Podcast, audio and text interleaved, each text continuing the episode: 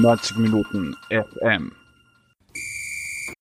Herzlich willkommen beim zweiten Rallecast und nach dem ersten Spiel gleich der erfolgreiche, äh, das erfolgreiche Resümee mit mir, Georg Sander und unserem Taktik-Fuchs, Momo Kondi. Grüß Gott.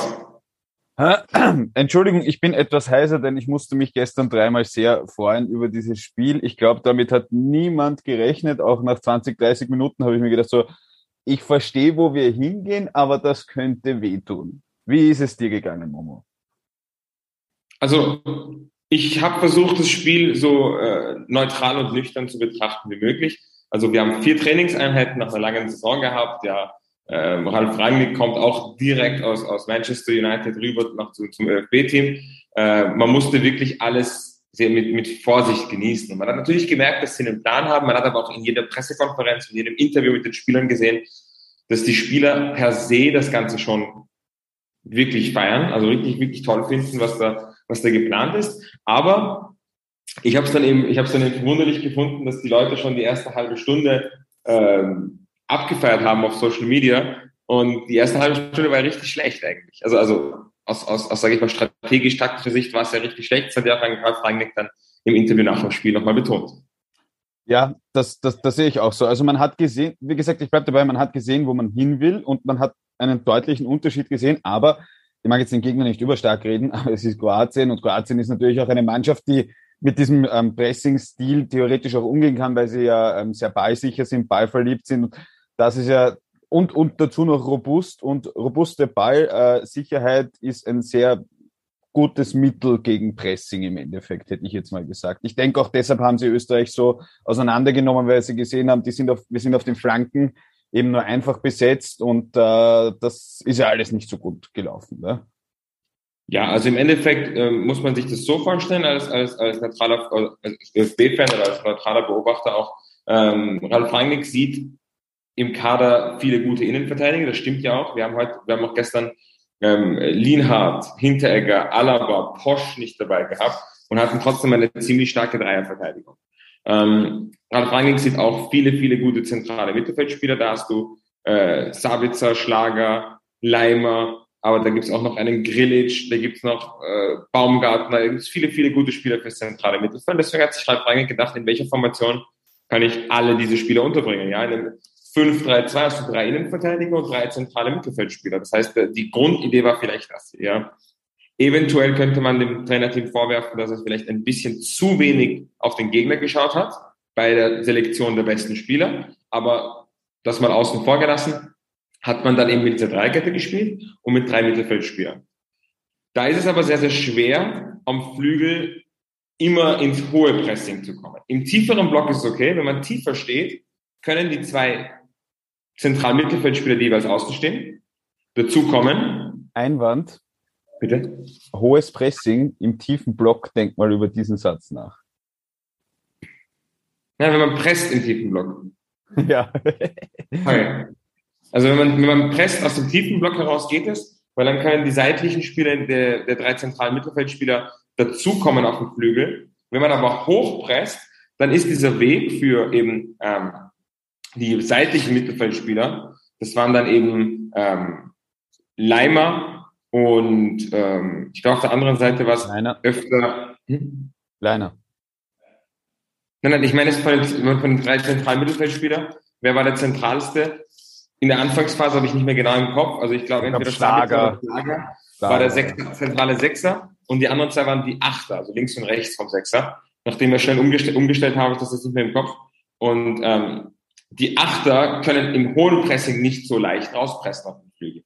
Sprich, wenn der Ball auf den Flügel kommt, bis der Zentralmittelfeldspieler dir hilft, bist du erstmal auf dich alleine gestellt als Flügelverteidiger. Ja, am Flügel hatten wir eben links Weimann und rechts Leiner. Und deswegen, so wie du es gesagt hast, ähm, waren die Österreicher immer einfach besetzt.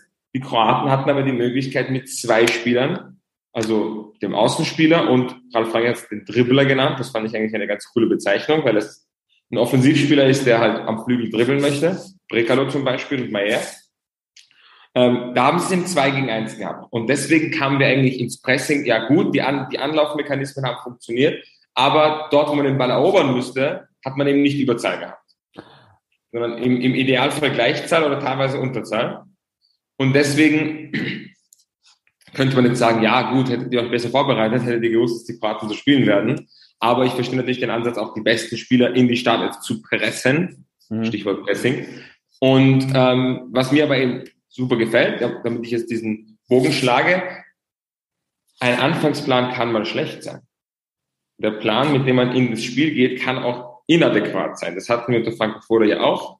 Aber was wir hier zum ersten Mal hatten, ist einfach eine schnelle Umstellung vom Trainerteam nach einer halben Stunde. Und ich lehne mich aus dem Fenster und sage, unter Franco Foda hätten wir uns sowas von in die Halbzeit geschleppt mit dem Scheiß, hätten zur Halbzeit vielleicht schon nicht gewechselt. Und in der 60. Minute wären schon die ersten Wechsel gekommen, aber eher positionsgetreu.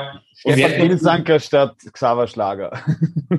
wir hätten uns durchgequält durch diese strategischen inadäquaten Momente. Und da finde ich es einfach so erfrischend, dass wir jetzt einfach ein Trainerteam haben, welches reagiert, wenn es etwas am Spielfeld sieht. Und noch einmal, das habe ich eh auch extrem viel Feedback bekommen, wie viele Jahre haben wir verschwendet mit einem Trainer, der einfach nicht auf dem, im, im modernen Fußball die Konzepte begreift. Okay, ich, ich, ich muss jetzt mal ein bisschen ordnen. Also du schaust wahrscheinlich nicht so viele Red Bull Salzburg Spiele. Mich hat's erinnert an fast jedes Red Bull Salzburg Spiel, wenn sie irgendwie, wenn sie einen alternativen A-Plan haben, ähm, kommen sie meistens wieder in dieses 4-2-2-2 zurück. Das äh, macht, machen sie bei Red Bull einfach sehr gerne. Und es macht ja auch Sinn. Ja? Also du hast den Vorteil, den wir haben, sei es Wöber, sei es Alaba, sei es Hinteregger, das sind Leute, die kannst du dann schon, da kannst du schon ganz gut zwischen Drei- und Viererkette switchen, wenn du da so quasi etwas Asymmetrisches hast mit Leiner, einem rechten Außenbracker und keinem richtigen Linksverteidiger. Aber dieses 4-2-2-2, ich meine, das, das hat er gut erkannt, das hat super funktioniert. Ähm, das Pressing hat dann auch funktioniert, solange es sinnvoll war, weil jetzt muss man trotzdem eine Sache sagen, mein, dieses Anautovic-Tor war natürlich genial von Weimann und Unisivo aufgemacht, weil die einfach ihm den Raum geöffnet haben. Aber wenn man sich trotzdem anschaut, wir haben jetzt, wir haben jetzt gesagt, Foda hätte sich in die Pause geschleppt und ich, ich jetzt, spiele jetzt den Advocatus Diaboli. Zu dem Zeitpunkt, wo Foda Stefan Ilsanker äh, zum Aufwärmen geschickt hätte in der 60. Minute, ähm, haben wir schon drei Tore geschossen gehabt und man muss halt ganz ehrlich sagen, ähm, ja, die sind durch Pressing äh, gekommen, aber, aber ich meine, gibt's es ein Tor fällt immer zu einem guten Zeitpunkt, aber 41., 54., 57., 58., das sind natürlich Traum, da, da, da scheißt dann jeder Gegner drauf. Ja. Da gehst du mit einem aber Georg, darum Pause. Es, geht, ja, es, geht darum, es geht darum, dass der generelle Spielfluss gegen dich läuft, wenn du an bestimmten kritischen Momenten immer zu spät kommst. Ja, ja. Und wenn du zum Beispiel am Flügel immer in Unterzahl 1 gegen 2 spielst oder im Idealfall, wenn einer später dazu kommt, 2 gegen 2, dann ist diese ganze hohe Kette wieder gefährlich, weil du hast am Anfang des Spiels mir geschrieben auf WhatsApp, dass es Vogelwild ist, ja? ja? Natürlich, weil du stehst hoch, um am Flügel den Ball zu erobern. Der Gegner kann sich aber durch diese doppelte Besetzung am Flügel dort freispielen und nutzt deine hohe Linie aus. Deswegen wird aus deinem Vorteil ein Nachteil, weil du stehst hoch, um dahin zu kommen, aber jetzt stehst du hoch und der Gegner ist durch.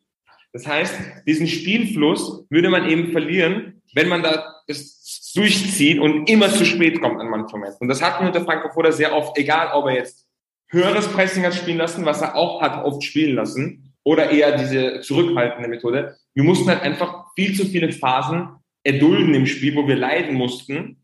Und da hat Rangnick einfach nach einer halben Stunde gesagt, nee, wir wollen den Spieß umdrehen. Nein, wir wollen möglichst diese Situationen, wo wir immer im Nachteil sind, neutralisieren. Und dann geht es nur darum, dass der Spielfluss besser ist dass dann daraus Chancen resultieren können aus dem Pressing oder nicht, ist egal. Es geht einfach nur darum, dass das Spiel wieder auf Augenhöhe stattfindet, dass du nicht die ganze Zeit mental im Stress bist, dass du zu spät kommst.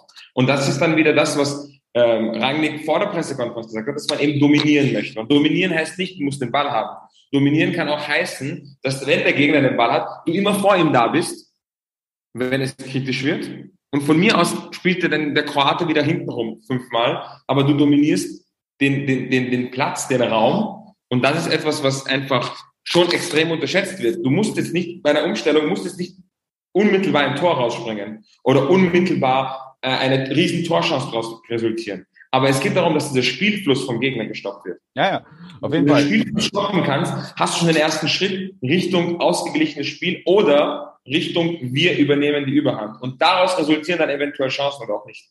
Was, was, was mich dann am Ende auch, auch, auch sehr überrascht hat, waren zwei Dinge. Ich habe heute ein bisschen kurz die internationalen Pressestimmen, ähm, zumindest in Deutschland, mir angeschaut, die natürlich sehr ähm, spitz sind auf den Rangig, die analysieren, äh, also die, die deutsche Presseagentur hat in ihrer Kurzmeldung ähm, zum Beispiel geschrieben, Österreich dominierte äh, Kroatien komplett. Das ist natürlich Humbug, also die erste halbe Stunde war Mist. Ja. Ähm, wechseln wir ein bisschen dorthin, was wir da jetzt wegnehmen können. Ja, also ich glaube, jeder hat gesehen, wir haben einen Trainer, der reagieren kann. Wir haben Spieler, die ähm, dieses Spiel durchziehen können. Ich bleib auf dem Punkt sitzen. Ja, alles erzwungen, aber wenn du nach 60 Minuten 3 zu 0 führst, wieder ein Bürdel vor der Pause und einen Doppelschlag nach der Pause, da denkt sich jeder Gegner, okay, da pfeife ich drauf. Ja. Ähm, was, was kann man davon mitnehmen? Es war das erste, der erste Bewerbsspielsieg gegen Frankreich, äh, gegen einen besseren Gegner seit Frankreich äh, 2008, 3 zu 1. Der Herr Georg Sander, etwas jünger und mit mehr Haar, war im Stadion war sehr schön. Ähm, war übrigens das zweite Spiel von Karel Brückner, der zuerst 2 zu 2 gegen Italien gespielt hat. Und das nächste Spiel war dann ein 0 zu 2 gegen äh, Litauen.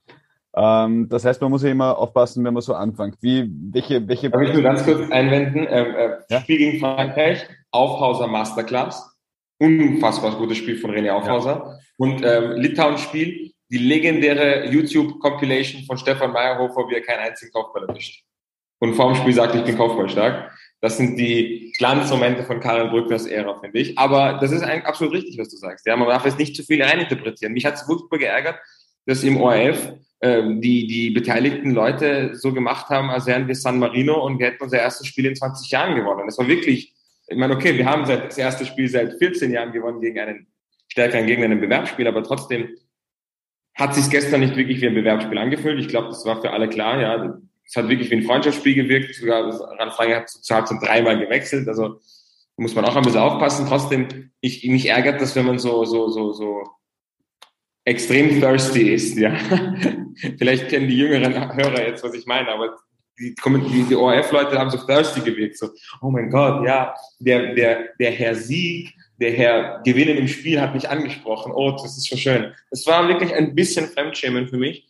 Und was mich auch gestört hat, dass ich auch ganz klar ansprechen muss, ist, wir müssen über unser Verständnis von Pressing reden. Weil gestern waren die Analysten auch wieder sich einig, dass es noch nicht das hohe Pressing gab. Dann denke ich mir halt, schaut euch die Gregoritsch-Chance nach der Halbzeit an, aber schaut euch auch an, wie wir auf den zweiten Ball gehen oder auf das Gegenpressing, ähm, wie wir ins Gegenpressing gehen vor dem zweiten und dritten Tor, oder eher vom dritten Tor, sage ich mal. Viel höher wird das nicht. Und vielleicht schaut es jetzt nicht so wild aus, wenn nicht gerade zehn Leute auf den Ball laufen. Aber das war schon in den Phasen, wo es notwendig war oder wo es auch was gebracht hat oder wo es auch funktioniert hat, war das schon das höchstmögliche Pressing. Teilweise war es halt ein hoher Ball von Österreich zuerst oder ein weiter Ball auch von Österreich auf die kroatischen Innenverteidiger. Dann stehen die halt natürlich so hoch wie möglich. Und dann sind wir auf den zweiten Ball gegangen. Das waren viele Situationen auch in der zweiten Halbzeit. Und wenn du den Innenverteidiger dann anläufst, nachdem du sofort den Ball verloren hast, dann ist es ja per se das höchstmögliche Pressing. Wo musst du höher stehen? Ja, ja. also wo war, der Ballgewinn, wo war der Ballgewinn vom Sabitzer? Das war, glaube ich, 25 Meter vom Tor, so halb rechts oder halb links, je nachdem, ob man im kroatischen oder im österreichischen Tor steht. Ähm, ja. Und, und danach hatte Sabitzer auch noch drei Spieler, die tief gingen.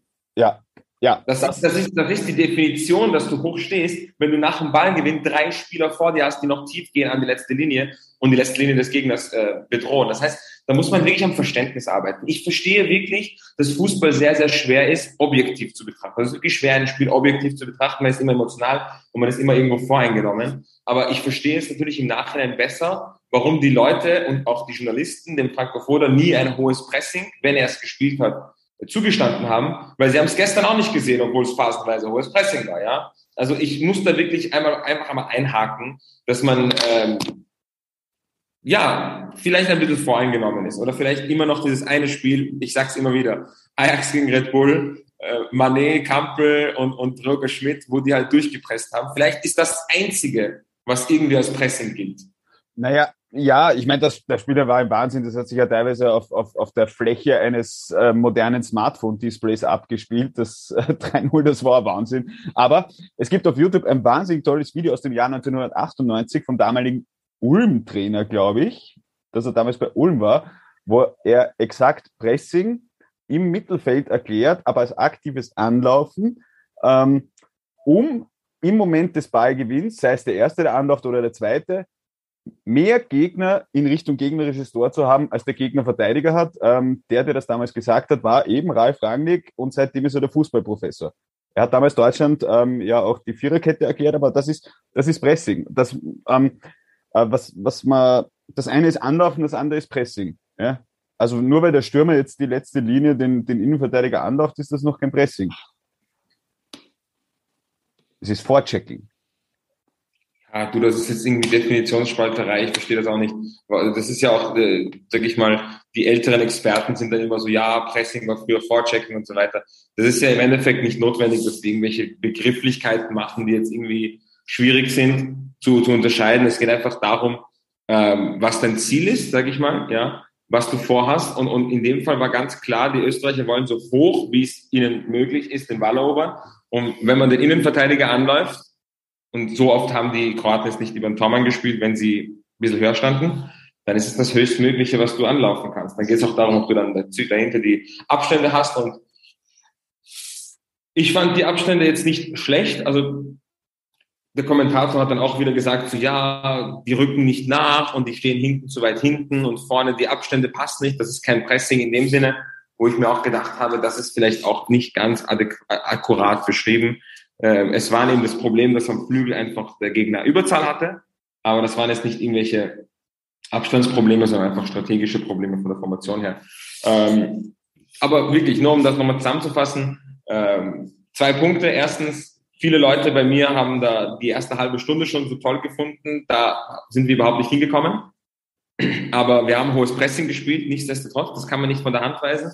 Und äh, da habe ich auch eben so, eben auch bei, bei der Live-Übertragung viele Stimmen gehört, dass es noch nicht das Pressing war. Und das sind halt einfach so ein paar Wahrnehmungssachen, die ich einfach nicht verstehe. Ähm, was ja, was ja auch sehr spannend ist, äh, wenn man, wenn man über ein paar Elefanten im Raum spricht, es waren ja wahnsinnig Spiele, viele Spieler nicht in der Startformation, die wahrscheinlich nominell stärker wären. Wir haben vorhin angesprochen, also ich meine, gut, Tormann bin ich sehr schmerzbefreit. Ich finde, äh, Heinz Lindner hat gehalten, was zu halten war. Die eine Flanke, die an die äh, Latte ging, letztlich ja. Ist, äh, Dormann ist Österreich was ganz was anderes. Verteidigung ähm, haben wir natürlich eben die bereits erwähnten drei Spieler nicht mit dabei gehabt. Ähm, wir haben einen Baumgartner von der Bank bringen können. Äh, wir hätten noch einen Sascha Kalajdzic reinschmeißen können. Ähm, es gibt dann wahrscheinlich auch in der U21 den einen oder anderen Spieler, der wirklich auch vorne noch für tiefen Speed sorgen kann. Junior Adamo zum Beispiel, ähm, Patrick Wimmer. Ähm, kann man, kann man, wenn man sich jetzt die Perspektive anschaut und man sagt, okay, man hat jetzt ein Solarbewerbsspiel ähm, mit einer, ich will nicht sagen B11, aber sicherlich nicht mit der stärksten Elf gegen Kroatien gewonnen. Was, was, was gibt uns das als Perspektive für den Status quo des Nationalteams? Also ich denke, dass das äh, Nationalteam eben vor allem in der Breite gut aufgestellt ist. Das sagt uns das, ja. Du hast viele Spieler, wo du sagst, ja, das könnte nominell Stammspieler sein, aber wir haben gestern eben schon geschrieben, der Georg und ich, ähm, ob da jetzt wirklich Lienhardt so viel besser ist als äh, Wilber, Danzer und Trauner. Da waren wir uns eben auch nicht einig. So, ja, da warst du so, ja, eventuell am Papier, ja. Das ist eigentlich schon ein klarer Fingerzeig, finde ich. Österreich hat eine sehr, sehr gute Breite. Ich finde, in der Spitze sind wir nicht so toll besetzt, das muss ich ehrlich sagen. Wir haben jetzt nicht die Spitze, aber wir haben eine sehr, sehr gute Breite. Und wir kurz, können kurz nur für die Zuhörerinnen, meinst du mit Spitze, meinst du Angreifer oder, oder mit absoluten Qualitätsspitze. Ja. Genau. Qualitätsspitze. Das war nicht die, und im Angriff auch, aber das weiß nicht, was ich gemeint habe. Ich meinte quasi die, die allerhöchste Spitzenqualität haben wir nicht, finde ich, im Kader, aber wir haben sehr viel Breite und wir können sehr, sehr viele Positionen mehrfach gut bis sehr gut besetzen, aber vielleicht nicht mehr die Klasse besetzen. Ja? Und das ist eben genau die Stärke, deswegen brauchen wir auch genau diesen Ansatz. Deswegen war auch Franco Foda der absolut falsche Trainer, der irgendwie irgendwas stur durchsetzen will oder stur durchziehen möchte, was halt nichts bringt. Wenn du, wenn du quasi immer die gleichen elf spielen lassen willst, aber keiner von denen ist spitze, dann ist es besser, du hast einen breiten Kader und du bist flexibel und du kannst hier und da was wechseln, du kannst Formationen tauschen flüssig und vielleicht brauchst du in der Formation eher einen angreifenden Achter und dann brauchst du in der anderen Formation aber eher einen, einen, einen, einen sichereren Achter oder einen, der mehr auf die Flügel ausweicht. Und dann hast du eben vier Spielertypen im Kader. Das ist doch genau das Gute, ja. Dann hast du einen Spielertyp fürs Zentrum, der mehr ausweicht, einen, der mehr in die Spitze geht, einen, der mehr äh, Bälle verteilt, einen, der mehr abkippt. Und dann musst du eben je nach Gegnertyp schauen, welcher Achtertyp reinpasst. Und dann braucht der andere Achter auch nicht traurig sein, wenn er auf der Bank sitzt oder mal ausgewechselt wird oder mal später eingewechselt wird. Wenn Österreich sein maximales Potenzial abrufen möchte, muss es super flexibel sein und das nutzen, was es hat. Flexibilität, Breite und vor allem Spieler, die diesen modernen Ansatz mit, mit, mit Pressing oder, oder sage ich mal mit eher proaktiven äh, Teilnehmern am Spiel beherrschen und auch es gewohnt sind, flexibel von einem System ins andere zu hüpfen. Du hast gemerkt, keinem Spieler ist es jetzt schwer gefallen, vom, von der, vom 3-5-2 ins 4-2-2-2 oder 4-4-2, wie ich es lieber nenne, äh, rüberzugehen. Dem Wöber hat es überhaupt nichts ausgemacht, vom Innenverteidiger zum Linksverteidiger zu werden. Das sind flüssige Abläufe und, und, und, und Weimann war linker Wingback, dann linker Flügel, dann Stürmer und das ist voll okay. Und genau das ist es, finde ich, was das Nationalteam forcieren muss, was, worauf die Nationalteam ihren Fokus legen muss. Das ist ein sehr, sehr guter, äh, nochmal guten Grund, so ein gutes Exit-Interview, dass das, das Foto weg ist, weil der einfach das nicht reingebracht hat. Und wenn wir das haben, denke ich, kann Österreich eine sehr, sehr gute Rolle spielen, je nachdem, wie der Spielverlauf ist, je nachdem, wie wir reagieren, können wir jeden Gegner schlagen. Aber es wird dann auch Tage geben, wo man nicht durchkommt, weil einfach die Spitzenqualität nicht da ist und wo auch die Umstellung vielleicht das Spiel ausgeglichener macht, aber mhm. eben nicht zu unseren Gunsten rüber hüpfen lassen wird. Und das wird mich dann abschließend noch mit den jetzigen Monolog, sage ich mal, zurückbringen zu Roger Schmidt, der ja das 4-2-2-2 erfunden hat eigentlich und, und, und maßgeblich geprägt hat. Der, der Roger hat immer gesagt in den Interviews, in den Pressekonferenzen, man muss halt auch schauen, was die Spielgeschichte uns für Aufgaben gibt und wie wir sie lösen können. Das heißt, er hat eben gemeint, man kann eben nicht im Voraus alles planen und man kann auch nicht im Voraus quasi die Spielabläufe und wie wir das Tor schießen und wie wir das Tor verteidigen, machen in der Spielansicht, die er hat, sondern es geht eher darum, wir kommen ins Spiel mit unserem System und versuchen, on the go, on the fly, in Echtzeit anzupassen, in Echtzeit zu adaptieren, bis wir die Überhand gewinnen, bis wir mit unserem nie, mehr, nie müden werdenden Anlaufen und nie müden werdenden proaktiven Geballer irgendwann einmal, die, irgendwann mal die, den, den Kasten aufbrechen. So wie gestern die Kroaten irgendwann aufgebrochen haben, so wie du gesagt hast, irgendwann hatten die keinen Bock mehr, weil wir die einfach irgendwann gebrochen haben, ja. Ja. Und das ist genau das, was die Österreicher in den nächsten Jahren hoffentlich aufs Parkett bringen. Ja. Alle Fragen rausgehaut, die ich habe. Ich, ich, ich finde das jetzt, ich finde das jetzt eh total spannend, weil ich meine, natürlich, natürlich war gestern, wir haben, wir haben in unseren, äh, ich glaube, wer, wer es nicht, wer es nicht mit Freunden, Freundinnen geschaut hat, äh, ähm, oder hat in WhatsApp oder Signal-Gruppen wahrscheinlich oder auf Twitter oder wo auch immer seine Freude rausgelassen, weil man halt endlich gesehen hat, was diese Spieler alles können. Wie gesagt, ich bleib trotzdem auf der Euphoriebremse. Äh, Wenn es dann nach 20 Minuten 2-0 für Kroatien steht, äh, man, hätte man sich jetzt substanziell nicht beschweren können. Die sind oft genug dort aufgetaucht. Ähm, jetzt hatten wir einfach, wir haben, glaube ich, viel Potenzial gesehen äh, und ähm, es ist ein guter Fingerzeig, aber ich nehme nicht an, dass jedes Mal äh, mal kurz vor der Pause eins und nach der Pause zwei Türen schießen wird und der Gegner. Das ist, dann, das ist dann die Spielgeschichte, genau. Das ist dann die Spielgeschichte. Manchmal hat sie was für dich im Lager, was, was, was gut ist. Manchmal hat sie was im Lager, was vielleicht nicht so gut ist. Manchmal bist du vielleicht die bessere Mannschaft und kriegst das Tor. Das ist das eben was, was der Spielverlauf macht. Was ich noch spannend fand, ist eben, dass wir natürlich über die strategischen Mängel in der ersten halben Stunde reden. Aber tatsächlich haben die Kroaten aus ihrer Überlegenheit sehr, sehr wenig gemacht. Weil wenn du die Expected Goals anschaust, waren diese Chancen alle schlecht. Und das habe ich mir während dem Spiel gedacht, dass die Lindner Paraden eigentlich zu spektakulär ausschauen dafür, dass es aus spitzen Winkel, wir haben eigentlich alle relevanten Bereiche zu. Äh, Gegner kommt zum Beispiel über den Flügel, über den spitzen Winkel und schießt, weil er eigentlich nirgendwo anders spielen kann. Und Lindner pariert halt den Ball, du hast gesagt, so genau richtig, so hält, was zu halten ist. Der einzige, was ein bisschen äh, spektakulärer aussah, war dieser, dieser Stangelpass, den er quasi mit, der, mit dem Reflex da, mit der Hand, wo auch der Helge sehr, sehr gut kommentiert hat, wie er das gemacht hat. Aber das war auch ein wahnsinnig spitzer Winkel. Und wenn du dann auf Expected Goals schaust, waren alle ihre Chancen zusammen keine 0,5 Expected Goals in der ersten Halbzeit. Und das finde ich auch spannend, weil auch wenn wir schlecht waren, haben wir das Tor sehr gut verteidigt. Und der Gegner konnte aus seiner überlegenen Phase so wenig eigentlich rausspielen, substanziell, dass wir am Ende des Spiels mit, äh, ich glaube, 2 zu 1 Expected Goals abschließen, was eigentlich ein sehr, sehr guter Wert ist. Wobei, wobei ich da jetzt noch einmal abschließend einwerfen will, äh, dass du natürlich ähm, oftmals dir einen Gegner herrichtest. Der Gamechanger in dem Fall war diese Umstellung, weil wenn Österreich Foda-esk die erste Idee durchgezogen hätte, ähm, dann geht einmal ein Abprall, ist halt wer in der Mitte für, für, für den Rebound oder, oder der Schuss aus dem Spitzenwinkel passt ganz genau. Also das Österreich war schon gut hergerichtet. Also, also viel später hätten wir wahrscheinlich. Ja, aber ich weiß aber, die, die, die tatsächlichen Chancen waren nicht groß. Und das ist etwas, was man vielleicht verzerrt wahrnimmt, weil ich habe auch auf Twitter gemerkt, dass viele Leute zuerst nicht geglaubt haben, dass die Expected Goals so wenig waren. Für die waren das so große Chancen. Für die waren wir so unter großer Bedrängnis. Und für die äh, Zuschauer war das halt so, als ob die Kroaten voll dominieren. Aber tatsächlich sind sie nicht so gefährlich geworden. Sie hatten viele, viele, viele kleine Chancen. Aber insgesamt Threat, also die Gefahr war, war nie so hoch. Aber das muss man der Mannschaft auch eigentlich gut also anrechnen. Aber da komme ich jetzt, da, da, da bin ich weiter garstig.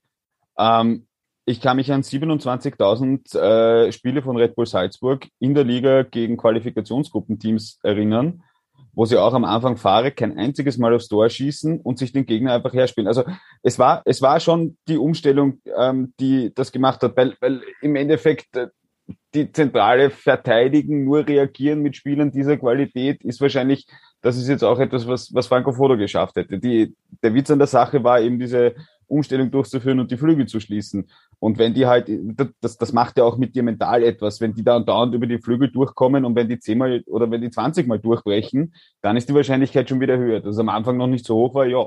Aber aber ja, nein, ich meine, es, es, geht ja, es geht um Schadensbegrenzung. Wenn der Gegner dich dominiert und deine, dein, dein Pressingplan nicht aufgeht, geht es um Schadenbegrenzung, ganz klar. Und ich fand die Schadensbegrenzung der Österreicher ähm, war einfach gut. Ja, die haben einfach ja. wirklich gut Schadenbegrenzung betrieben und haben es dann auch geschafft. Und was du gesagt hast auch, ähm, was Ralf Rangnick dann auch gesagt hat, die Umstellung war jetzt nicht nur unbedingt dafür da, dass wir ähm, jetzt im Pressing besser dastehen und gegen den Ball besser dastehen, aber auch damit wir selber im Ballbesitz auch was auf die Reihe kriegen. Weil das muss man sagen, und da hast du 100% recht, was macht es mental mit dir, wenn der Gegner die ganze Zeit anläuft?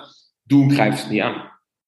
Du bist nie im Gegenangriff. Du, wir sind eigentlich, der österreichische Nationalteam ist gar nicht in, in, in, zum Angreifen gekommen bis zum 1 von Anatovic. Und sag ich mal, in, in, in Extensio ähm, bis zur Umstellung, ja. Aber das ist der springende Punkt. Die Umstellung hat auch das gebracht, dass wir mal angreifen konnten. Und das dadurch hat das Spiel, dadurch wurde das Spiel auch ein bisschen ausgeglichener. Das heißt, da hast du hundertprozentig recht. Und es hat lustigerweise auch Ralf Rangnick die ganze Zeit angesprochen, weil er hat die ganze Zeit gesagt, ja, ja, wir haben dann das Pressing umgestellt, aber wir hatten dann mehr Ball. Habt ihr das gesehen? Wir konnten dann auch angreifen. Habt ihr das gesehen? Und dann haben alle wieder gesagt, ja, ja, und dann ging das Pressing so viel besser. Und er war dann so, ja, nein, noch einmal, ich wiederhole bitte, wir haben dann auch im Ballbesitz angreifen können. Und das ist sehr wichtig. Du kannst das beste Pressing haben, auch die ganzen Ballgewinne, die wir in den ersten 30 Minuten vielleicht im Strafraum hatten, weil wir gut die, den Strafraum verteidigt haben, kannst du ja genauso gut vorne haben. Aber wenn du dann nie angreifst, wenn du aus dem Ballgewinnen nie vor Tor kommst, nie gefährlich wirst, dann wirst du zermürbt, ja, und dann ist es auch irgendwann einmal nicht ausreichend. Und deswegen hat Ralf Rangnick dann recht gehabt, dass er gesagt hat, wir mussten was umstellen, damit wir auch angreifen können. Und ähm, das Gute ist, die Schadenbegrenzung in einer halben Stunde hat fantastisch funktioniert, weil die Kroaten trotz dominant so wenig rausspielen konnten. Und dann haben wir den Spieß umgedreht. Ja. Und jetzt werden wir mal schauen, was da äh, am, am, am Montag am Abend passieren wird. Ähm, vor hoffentlich vielen Leuten, weil das ist ja, wir sind ja jetzt mindestens Welt- und Europameister wenn nicht Galaxiemeister, weil wir haben ein Spiel gewonnen. Insofern wird wahrscheinlich das HP-Stadion voll sein. Wenn das Spiel nicht gewonnen wird, wird das nächste Spiel äh, scheiße besucht sein. Und wir sollten mit dem Fußballspielen aufhören. Ähm, man muss halt ehrlich sagen, es ist halt so ein komisches Format, ja. Man hat vier Trainingseinheiten, spielt man da irgendwie in einer Gruppe, wo alle mächtigen Gegner miteinander spielen. Also ich habe Belgien, Holland auch noch gesehen, der hat Frankreich, Dänemark gehabt. Und dann hast du halt irgendwie so zwei Tage Pause und dann spielst du gegen die nächste Grande. Also es ist auch ein sehr wildes Format. Und wenn du dir die Ergebnisse anschaust, so Holland besiegt Belgien 4-1, war da jemand 4-0 vorne dazwischen. Wir, wir dürfen uns nicht wundern, wenn wir mehr solche Ergebnisse sehen, weil einfach, das kann man jetzt auch irgendwie so cool und spannend finden, aber das hat auch wirklich ein bisschen zusammengewürfelt, das ganze Format. Ja, spielen da irgendwelche die besten Mannschaften im Zwei-Tages-Rhythmus gegeneinander. Da werden da quasi da die, ein Hahnenkampf, die auf wilden Tiere aufeinander losgelaufen lassen. Und äh, man darf halt nicht zu viel interpretieren, wenn wir jetzt vielleicht das nächste Spiel hoch verlieren und dann gegen Frankreich wieder Remis spielen.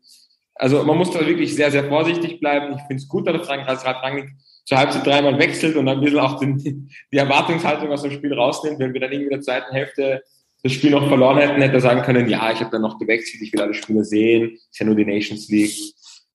Es ist ein gewöhnungsbedürftiges Format. Ich weiß eben noch nicht, ob ich es mag. Ich weiß nicht, ob du es magst, das die Nations League. Also, also nicht, hätten, wenn, wenn, wir, wenn wir nicht diese unsägliche Winter-WM, nämlich nicht äh, wegen Winter, sondern wegen Katar hätten, ähm, wäre jetzt WM, du ganz ehrlich, also ich, ich glaube, ich glaube, dass es irgendwann auch eine wirtschaftliche Frage ist, weil ich bin, ich bin schon, ich gehe seit, seit ich sieben, acht Jahre alt bin ins Stadion und äh, jetzt vielleicht nicht da im Sommer, da macht Spaß. Jetzt, wenn man über 18 Jahre alt ist, kann man ja vorher im Schweizer Haus ein Bier trinken oder so. Keine, keine Werbung noch. Und dann, dann, dann ist es im Sommer ist ja fein, aber, aber wenn du dann denkst an grausliche Novemberabende und du hast halt wirklich Nations League Hintertür zur Euro oder so irgendwas, das macht dann halt auch mehr Spaß für die Zuschauer, als wenn es ähm, No Offense gegen Aserbaidschan ein, ein Heimspiel. Ja, nein, also der Unterhaltungsfaktor ist enorm, auf jeden Fall. Vor allem, wenn dann irgendwie so ein Feuerwerk ist wie bei manchen Nations League Spielen. Ich möchte nur sagen, wenn du WM hast, hast du vorher vier, fünf Wochen Vorbereitungszeit. Ja. Und bei Nations League hast du vier Trainings und musst dann gegen die Besten in zwei Tagesrhythmus spielen oder halt in einer, in einer Gruppe, wo alle gleich stark sind oder ähnlich stark sind, ja, sag ich mal. Ähm, und das Format ist ein bisschen wild einfach und, und man darf halt nicht zu viel reininterpretieren. Ja, ich glaube, es ist auch ein bisschen zu, es ist, es ist ein bisschen gewürft, zusammengewürfelt alles. Pass auf, wenn Österreich ich möchte jetzt ähm, auf Conchita Wursts Sieg ähm, replizieren. Da wirst du nämlich da sitzen und sagen, jetzt haben wir den Schaß auch noch gewonnen. und dann möchte ich sehen, wie du sprichst, wenn Österreich beim Final vor ist. Aber ich glaube, das werden wir jetzt sehen. Jetzt haben wir ein Spiel. Ähm, nächste Woche geht's weiter. Wir werden weiter Ralle casten, was das Zeug hält. Ähm, vielleicht auch einmal mit wem anderen, nicht mit Momo und mit mir, weil, aber ich meine, solange solange man uns zuhört. Jetzt schaut der Momo gerade ganz böse in die Kamera und ich bin froh, dass er nicht neben mir sitzt. Hast du mich raus, oder was? Habe ich zu viel geredet? Halt. Solltest, kennst du diese Strips für die Pickel? Na egal. Wieso? Also ich bin erst einmal traurig, dass wir, ähm, der Georg und ich, nicht die Möglichkeit haben, im Stadion zu sein. Ja. Ähm, Kleine Beschwerde an den Chefredakteur für das nächste Spiel. Vielleicht uns auch nochmal fragen, ob wir dabei sein wollen. Ja, eigentlich, eigentlich hätte ich hinschreiben können. Ich habe es vergessen. Und warum hast du, ja, du hast vergessen und du hast nicht nur vergessen hinzuschreiben, du hast auch vergessen, mich zu erinnern hinzuschreiben. Ja, ja. Also ähm, für den Herbst äh, schreibt sie uns einfach auf Twitter an und sagt so, hey, habt ihr euch schon akkreditiert? Dann machen wir vielleicht einen Live-Podcast aus dem Stadion. Das wäre überall. Das machen wir einen Twitter-Space, Live-Podcast, Momo und Georg, ähm, ohne Schweizer Haus vorher. Ähm, passt. Momo, schönes Wochenende. Wir hören uns nächste Woche wieder und äh, viel Spaß mit unserem Podcast. Was, was, sagen, was sagt man noch? Sagt man so, schenkt uns ein Like auf diesem Kanal, oder? Wir, wir waren ja vorhin ja, bei Thirst, ja. Oder fünf Sterne auf Apple Podcasts. War das, war das jetzt cringe, wenn ich das mit fast 37 sage? Nein, ist voll okay. Perfekt. Folgt uns auf, auf Spotify, abonniert uns und gibt uns fünf Sterne auf Apple Podcasts. Kommt auf in unseren Telegram-Kanal, er ist der Beste auf der Welt. Haben wir, haben wir iTunes auch? Apple Podcast? Darüber darf ich jetzt nicht sagen. Oder sind wir nur auf Soundcloud? Okay. Warte, die Spotify sollte werden, oder? Spotify ist gut. Ja, und folgst dem Momo auf, auf, auf, auf, äh, auf, auf Twitter. Und mir auch. Und äh, Engagement Bait, kommentiert auf Facebook, alles. Schönes Wochenende. Ist genug, Georg. Sag einfach okay. Ciao. ciao, ciao.